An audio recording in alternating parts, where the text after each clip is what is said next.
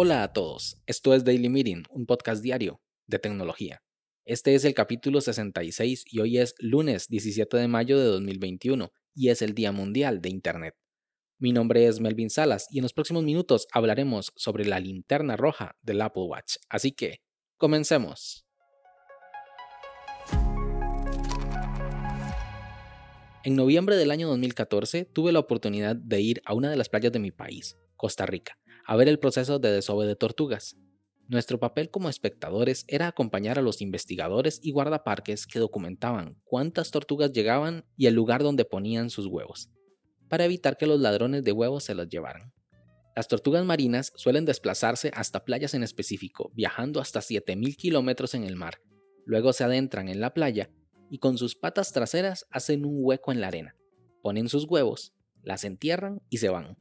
El proceso de incubación de los huevos tardan entre 45 a 80 días dependiendo del clima y de la especie. Por suerte, durante mi visita pude ver cómo algunos nidos eclosionaban. O sea, las tortuguitas salían de entre la arena y guiados por el sonido que producen las olas que se rompen en la orilla de la playa, correr para evitar ser presa de algún depredador una vez dentro del mar, están seguras. Los huevos de tortuga se consideran afrodisíacos. Por eso la comercialización de ellos es ilegal si no se cuentan con los permisos adecuados, ya que dependiendo de la época del año y la playa en concreto puede afectar a especies que se encuentran en peligro de extinción. Durante todo el proceso que se realizó durante la noche, nos pidieron no llevar celulares, únicamente focos o linternas con luz roja. Según nos explicaron, es por varias razones. Primero, que la luz roja atrae a menos mosquitos. Segundo, al prender el foco rojo podemos ver instantáneamente nuestro entorno, porque la luz roja no requiere tiempo de adaptación ocular. Tercero, porque no afecta a los animales, en este caso las tortugas, no las molesta y pueden seguir con sus actividades como si no estuviéramos.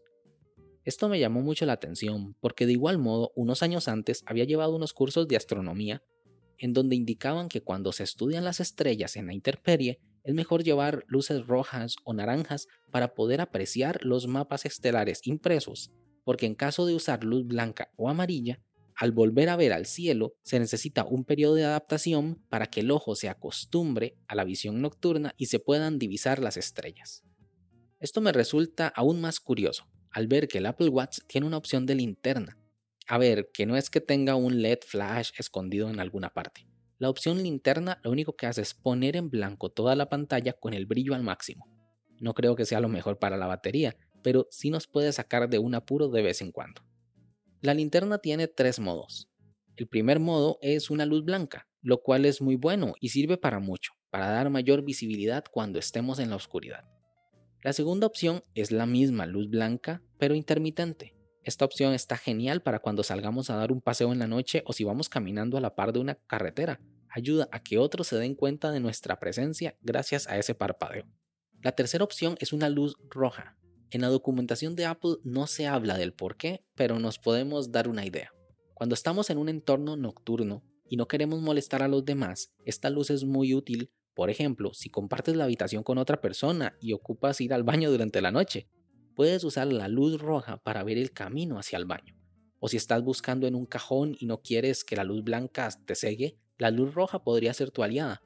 También hay quienes usan esta luz para visitar durante la noche a su bebé, ya que cualquier luz roja no va a molestar al niño si está durmiendo.